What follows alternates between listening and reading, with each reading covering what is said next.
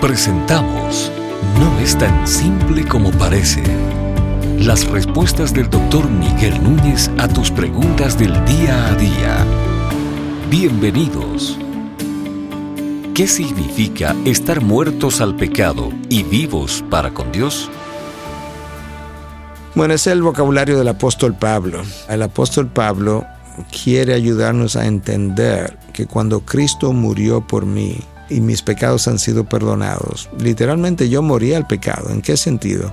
En que cuando Dios me declaró justo delante de Él, de ahí en adelante eso es como Dios me ve. Dios no me ve como un individuo esclavizado al pecado, a pesar de que peco. Dios me ve como un individuo libre del pecado. Y entonces, a la hora de yo vivir, yo tengo que considerarme que yo fui libertado del pecado para que yo pueda ejercitar y practicar, llevar a cabo mi libertad. Pero nosotros entonces, en vez de hacer eso, lo que hacemos es que continuamente nos recordamos a nosotros mismos que tenemos una naturaleza pecadora y que por tanto nosotros vamos a seguir pecando y justificamos nuestras acciones pecaminosas cuando en realidad el apóstol Pablo me está diciendo, no, no, no, no, a pesar de la influencia que tienes desde tu interior por tus impulsos, a pesar de las tentaciones que el mundo te ofrece, tú tienes que considerarte como un individuo que no tiene que pecar. Vas a pecar, pero tú no tienes que pecar. ¿Por qué? Porque tú debes considerarte como muerto al pecado, porque ya el pecado perdió las amarras sobre ti. No ha perdido todo el poder. En el momento o a través del proceso de santificación, una de las cosas que Dios está haciendo es debilitando el poder del pecado en ti, para que cuando entres en gloria tú puedas ser libertado de la presencia de pecado. Ah, recuerda que Dios primero te liberta de la paga del pecado, cuando tú naces de nuevo, luego te liberta del poder del pecado a través de la santificación y finalmente de la presencia.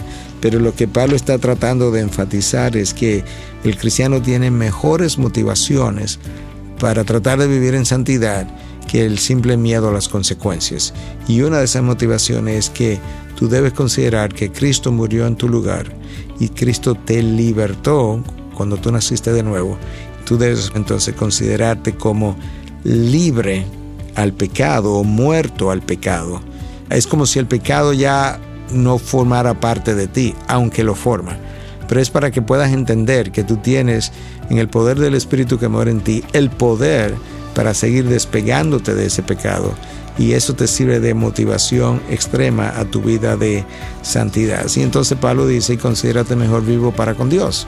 Claro, porque estaba muerto en delitos y pecados, ahora te considera vivo. Pero si te considera vivo, entonces tú debes ofrecer esa vida a Dios como una ofrenda de adoración. Por eso el apóstol Pablo dice en Romano, ofreced vuestros cuerpos como sacrificio vivo y santo, agradable a nuestro Dios, que es tu culto racional.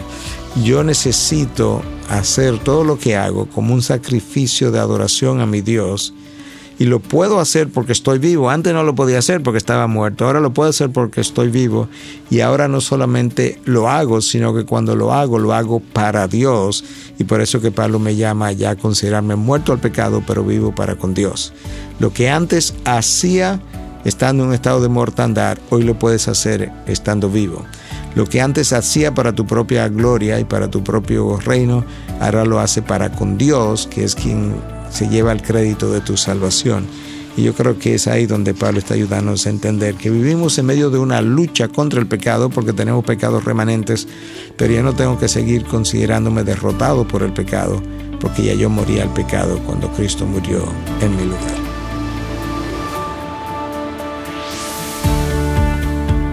Estas y otras preguntas llegan hasta ustedes gracias a la valiosa colaboración de nuestros amables oyentes. Si deseas compartir con nosotros tus consultas e inquietudes, visita nuestra página de internet integridadysabiduría.org. Gracias por tu gentil atención y será hasta la próxima.